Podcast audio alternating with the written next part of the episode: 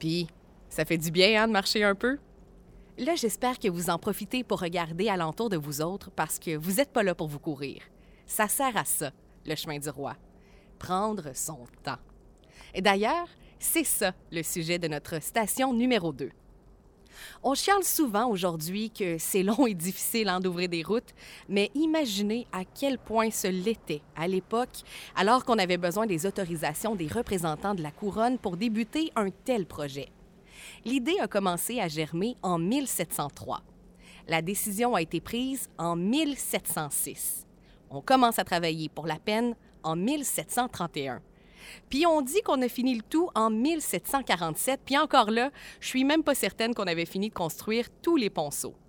Hey, je sais pas pour vous autres, là, mais je trouve que ça fait long, longtemps pour attendre une route. Imaginez à cette heure si, en plus de tout ça, il y avait des cônes oranges partout. en même temps, il faut dire qu'on n'avait pas vraiment besoin de route à cette époque-là parce qu'on voyageait majoritairement sur le fleuve.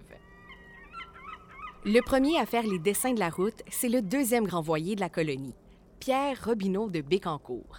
Un grand voyer, sa job, c'est de planifier les voies. Les voies comme dans un chemin, une route, une rue, euh, un boulevard. Puis ben, tu sais, ceux qui réparent nos routes, ben eux, c'est la voirie. Le voyer dessine la voie que fera la voirie. Capiche? Mais à l'époque, c'est pas de même que ça se faisait c'était les habitants des seigneuries qui étaient en charge de la construction et des réparations des routes. Au 18e siècle, ça prenait entre 4 et 6 jours faire le chemin Montréal-Québec. On faisait de Québec à Deschambault, de Deschambault à Trois-Rivières, de Trois-Rivières à Berthier et de Berthier à Montréal. Ça, bien sûr, c'est si tout va bien. Tout le long du trajet, on a une trentaine de postes de relais où est-ce qu'on va se reposer, se nourrir, changer les chevaux. Puis ici, au Cap, c'était la maison Rochelot. Oui, oui, là, celle qui est juste en face du sanctuaire. Faites-vous-en pas, cette maison-là mérite d'avoir sa station à elle seule. On va s'en parler à la station numéro 5. Donc, pour les gens qui arrivaient de Québec, la maison Rochelot, c'était le dernier arrêt avant la maison Corbin pour traverser la rivière Saint-Maurice. En été par bac, en hiver sur le pont de glace. Et où était située la maison Corbin? Sur le chemin du passage. ben oui. Moi non plus, je savais pas qu'on appelait ça chemin du passage parce que c'est là qu'était installé le passeur. En réalité, c'est à cet endroit qu'on traversait parce que c'est là que les rives sont le moins élevées.